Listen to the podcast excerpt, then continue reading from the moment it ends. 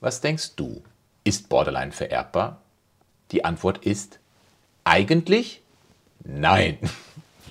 Eine Persönlichkeitsstörung kann nicht vererbt werden. Aber welche Verbindung besteht dann mit dem Generationentrauma? Welche Verbindung besteht zwischen Eltern mit einer bestimmten Störung oder einer Neigung zu ihren Kindern, die dann in einer Häufung Borderline erhalten?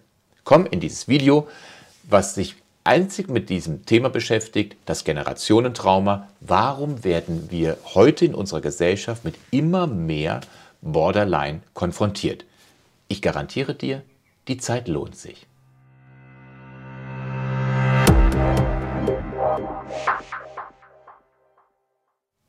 Vielen Dank für die Zeit, die du dir nimmst. Für dieses Thema ist Borderline vererbbar, ein Generationentrauma. Es ist ein schwieriges Thema, denn mit einem ganz, ganz, ganz klaren Ja oder ganz, ganz, ganz klaren Nein darf man es auch nicht beantworten. Deswegen habe ich vorhin in der Einleitung gesagt, eigentlich nein. Borderline ist eigentlich nicht vererbbar. Und eigentlich sagt man eigentlich nicht. Denn es handelt sich um eine Persönlichkeitsstörung.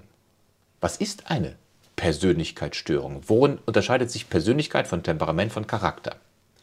Wenn es jetzt alles ein bisschen zu viel ist, ich verweise gerne auf meine Redemanuskripte auf meiner Webseite werdewiderstark.de, wo du das nachlesen kannst oder wenn du ein persönliches Gespräch haben möchtest, du siehst hier eingeblendet, dass du mich auch für ein Orientierungsgespräch anschreiben kannst. Jetzt siehst du das Bild über Temperament, Charakter und Persönlichkeit. Allein schon daher kann man sagen, kann eine Persönlichkeitsstörung vererbt werden und wenn du auf Punkt und Komma Persönlichkeitsstörung dich hinorientierst, muss man sagen, nein. Denn wir Menschen kommen auf die Welt und sind durch unsere Gene im Temperament in eine Richtung orientiert. Also entweder der Choleriker, der Sanguiniker, der Melancholiker oder der Phlegmatiker. Wenn du als Phlegmatiker auf die Welt kommst, der, der typische Phlegmatiker ist wie zum Beispiel ein Richter. Der sagt, ist mir egal, was du denkst, das Gesetz sagt es so und so wird es gemacht. Ein Choleriker, der macht vielleicht einen Regentanz davor, der Sanguiniker stellt sich auf die Bühne und äh, schreit seine Gefühle heraus und der Melancholiker, das ist so der ruhige, bedächtige, der sehr nachdenkliche. Jede Persönlichkeitsart hat seine Vorteile, jede hat seine Nachteile. Aber das Temperament macht nur 5, äh, 40 Prozent von unserem Wesen aus, was nach außen hin sichtbar ist. Dann kommt der Charakter. Da habe ich dahinter geschrieben, auch 40 Prozent und Umgebung. Umgebung, Charakter, die erste Beziehung, die zur Mama, wo also wirklich dann die Mama kopiert wird, dann der Vater kopiert wird, wo die ersten Bezugspersonen außerhalb der, des Elternhauses kopiert werden, Schule, Beruf, Gesetze, was auch immer. Das ist die Umgebung, die bildet meinen Charakter. Das ist dann, wie werde ich gelenkt in meinem Selbst? Wie ist meine Kooperati Kooperationsfähigkeit? Wie ist meine, was sind meine Transzendenzien? Werde ich mich nur auf Immanenzien, materielle Dinge hin orientieren oder habe ich Lebensvisionen, Transzendenzien? Das ist nochmal 40 Prozent. Und wir reden hier über eine Persönlichkeitsstörung. Die Persönlichkeit ist das, was du selber in eine Handlung umsetzt aufgrund deiner Persönlich äh, deines Temperaments, ne, deine Gene, Choleriker, Sanguiniker, tralala, dann dein Charakter, was du von außen bekommen hast. Wenn wir das mit dem Kopf-Herz-Bauch-Modell vielleicht ein bisschen überdecken könnten, dann ist also der Bauch das Temperament, der Kopf der Charakter, was habe ich von meiner Umgebung für Regeln, Gebote, Verbote bekommen und das Herz, die Entscheidungsmitte, ist meine Persönlichkeit. Und sei nicht ganz erstaunt, aber es ist ein Fakt, das macht nur 20 Prozent.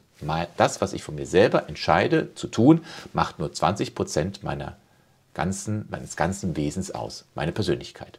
Und wenn ich jetzt sage, ist eine Persönlichkeitsstörung vererbbar, dann müssen wir es aufgrund dieses Schaubildes sagen, nein, es geht nicht, denn die Persönlichkeit ist ja kein Erbe. Das Erbe ist das Temperament.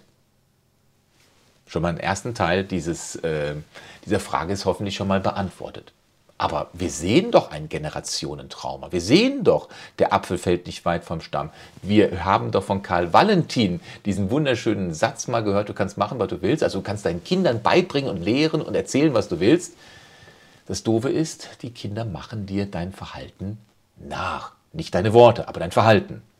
Und mit einem kleinen humoristischen Augenzwinkern zeigt Karl Valentin, oder zeigt diese Lebensweisheit von Karl Valentin, dass sich das Verhalten der Eltern immer auch auf das künftige Verhalten der eigenen Kinder überträgt.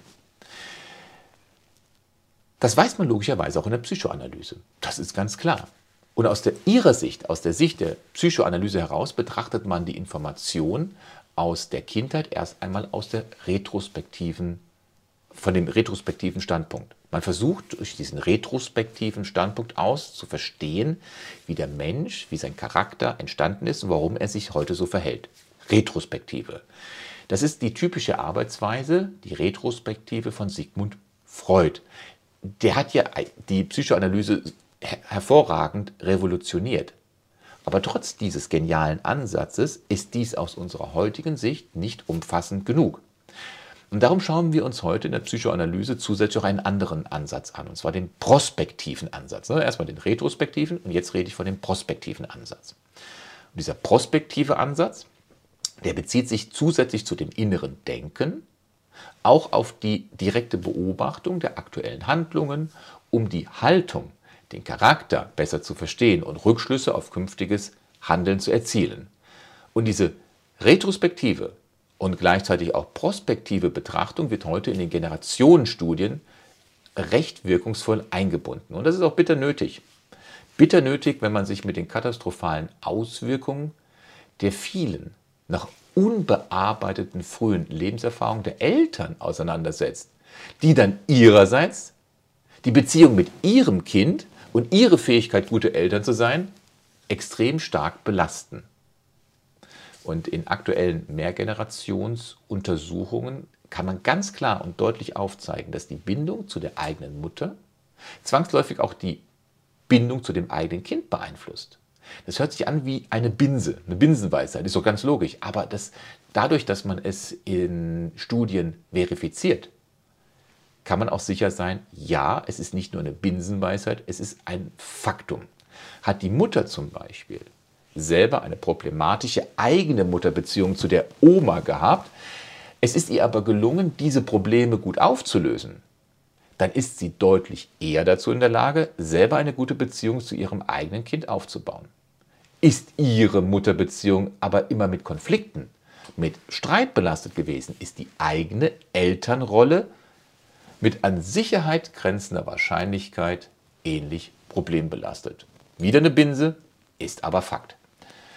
In einer ganzen Reihe von Studien hat man sich ganz besonders auf Kleinkinder konzentriert, die in ihrem jungen Leben mit Gewalt bereits stärker traumatisiert wurden. Und logischerweise, ganz logischerweise konnte man hier ein klar erkennbares Risiko dafür feststellen, dass diese traurigen Erlebnisse später im eigenen Leben, besonders aber auch, wenn man diese besonderen Lebenszeitpunkte betrachtet, Zeitpunkte von besonderen Entwicklungsschritten, Adoleszenz, Pubertät, oder die erste Beziehung, der erste Kuss, das erste Mal miteinander, das erste Mal, das erste, äh, die erste feste Beziehung. Merkt man, dass diese Personen gewissermaßen zurückkehren zu ihren ursprünglichen Problemen. Dass es sich ihre ursprünglichen Probleme wie ein Flashback neu wieder hochkommen lassen. Es sind diese Geister der eigenen Vergangenheit, die einen so verunsichern und verstören, dass man praktisch nicht mehr in der Lage dazu ist, seine eigenen Kinder halbwegs in Anführungsstrichen normal zu erziehen. Vorsichtig müssen wir mit solchen Äußerungen aber trotzdem sein, denn bislang wissen wir, dass sich konkret etwas durch Traumatisierung in der Kindheit ändert. Das wissen wir, das ist ganz klar. Aber genaue Handlungen, präzise bei dem traumatisierten Menschen für später vorauszusagen, ist unmöglich. Und darum dieses Wort der Vorsicht hier.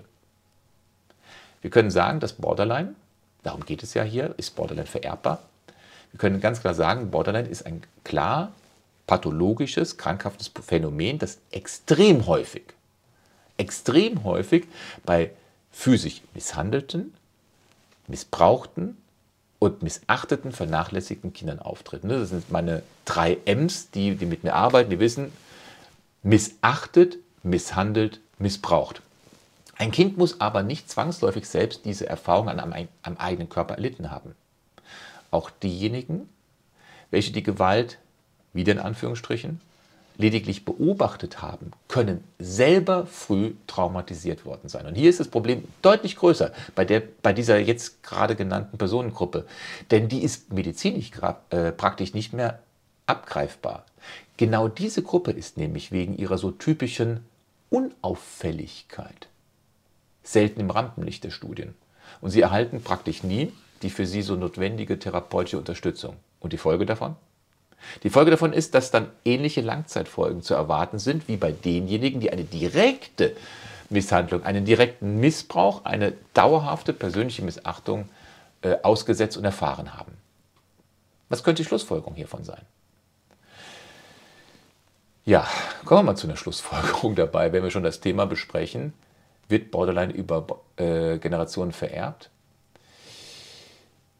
So wie in anderen Entwicklungstheorien auch, wird in der Psychoanalyse von einer Tatsache ausgegangen. Und zwar von der Tatsache, dass sich, wenn wir uns jetzt die Art und Weise von den Beziehungsaufbauten, Beziehungsgestaltung anschauen, dann ist eine deutlich erkennbare Entwicklung sichtbar, die über die Generation hinweg passiert.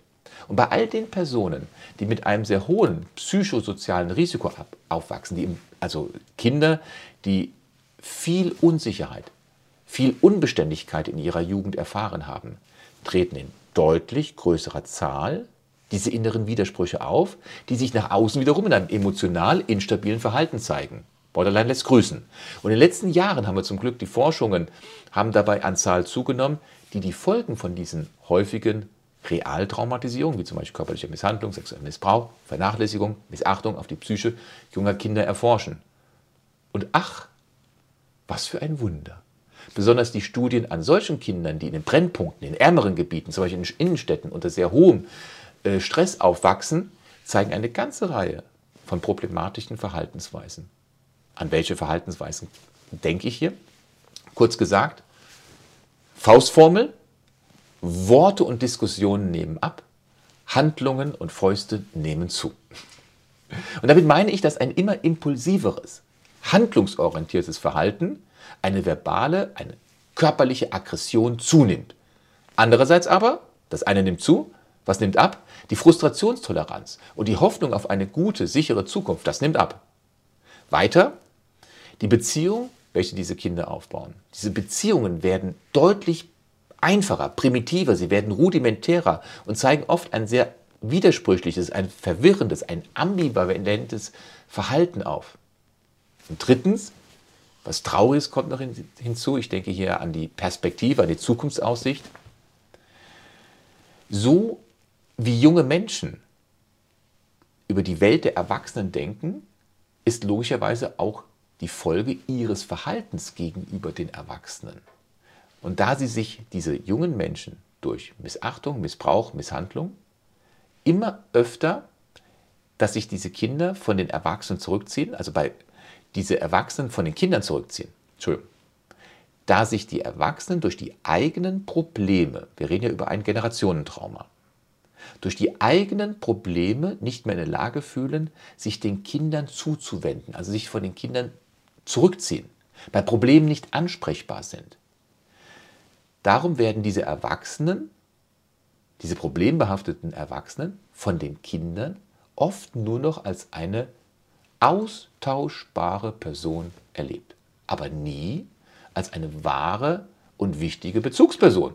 Und Bezugspersonen werden dann, was ist die traurige Folge? Die Bezugspersonen werden ja aber gesucht. Sie werden dann unter den Gleichaltrigen gesucht, die aufgrund ihrer selbst noch sehr geringen Lebenserfahrung nicht das abbilden können, was ein älterer Lebensmentor eigentlich leisten kann. Und das traurige Problem, was sich dann daraus bildet, ist, dass diese Kinder nie eine echte Chance hatten, ein in sich ruhendes Urvertrauen in ihre Umgebung zu entwickeln. Und die Folge davon wiederum ist, dass sich ihre natürlichen Abwehrmöglichkeiten, ihre eigenen Anpassungsfähigkeiten nur noch starr, nur noch archaisch, sehr begrenzt, rudimentär entwickeln können. Taten statt Worte. Worte kommen da gar nicht mehr drin vor.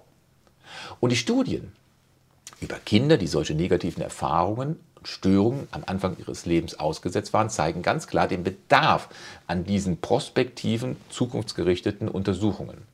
Und das, was wir brauchen in der Medizin, in der Psychoanalyse, sind diese sogenannten generationsübergreifenden, gründlichen Follow-up-Studien, um ein deutlich besseres Verständnis dafür zu entwickeln, wie jetzt genau die Umstände sind, unter denen die Kinder aufwachsen und was für eine Veränderung in ihren späteren Entwicklungen diese Umstände bewirken.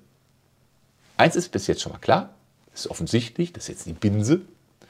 Bei all diesen beobachteten Kindern die in einem Milieu von Gewalt, Misshandlung, Missachtung aufwachsen, besteht ein deutlich erhöhtes Risiko für die Ausbildung einer Psychopathologie und damit auch einer Borderline-Persönlichkeitsstruktur. Das ist auch verständlich, denn unter solchen Umständen kann ein wechselseitiger Umgang mit positiven Affekten und Handlungen nur sehr schwer stattfinden.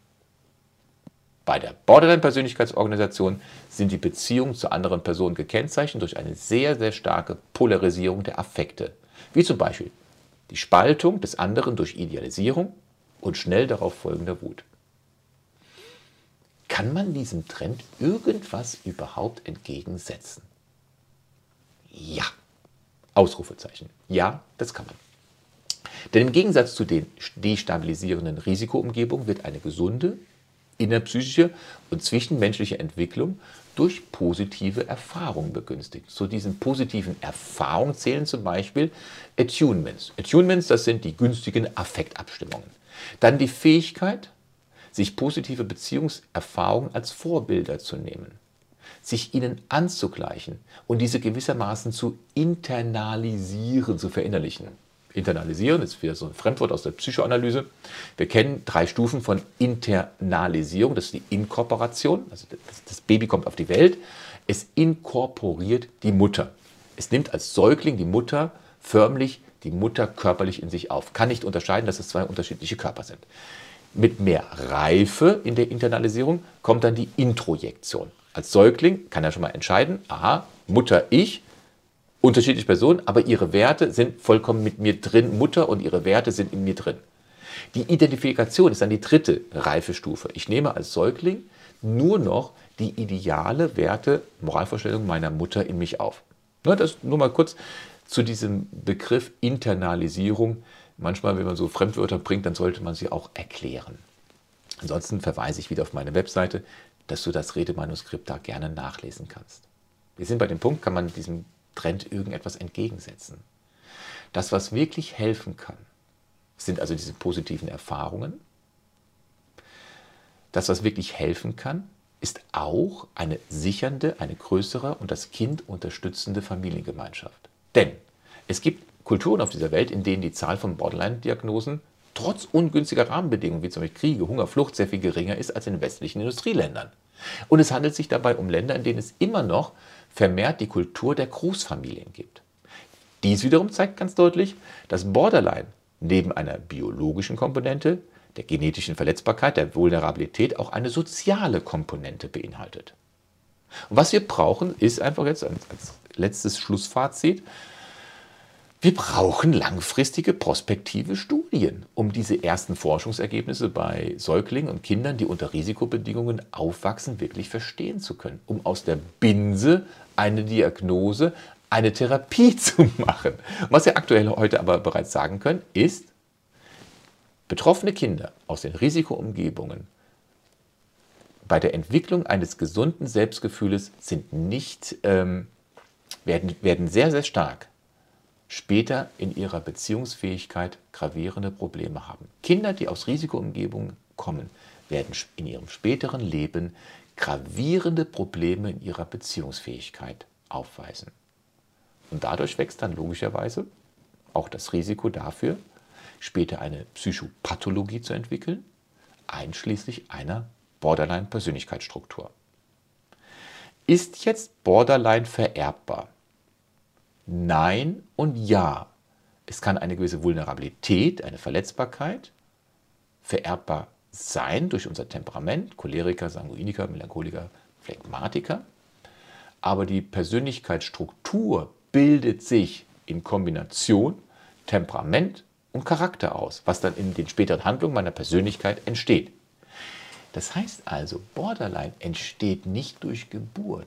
Borderline entsteht nach der Geburt durch das, was von der Umgebung auf das Kind kommt. Ist das Kind besonders verletzbar, entsteht leichter Borderline oder eine emotional instabile Persönlichkeitsstörung? Aber wenn die Umgebung in Liebe und Ruhe und Frieden und Halt, Haltung und Halt mit Transzendenzien und Werten und Moralvorstellungen auftritt, dann sollte die Entwicklung nicht in diese Richtung gehen. Ich danke dir. Wie viele haben wir jetzt? 20 Minuten haben wir. Endlich mal ein etwas kürzeres Video, dass du dir die Zeit dafür genommen hast. Wie sollte man sich einem Borderliner gegenüber in der näheren Umgebung verhalten? Was ist, wenn ich der Überzeugung bin, selber in dieser Richtung Persönlichkeitsstörung zu sein?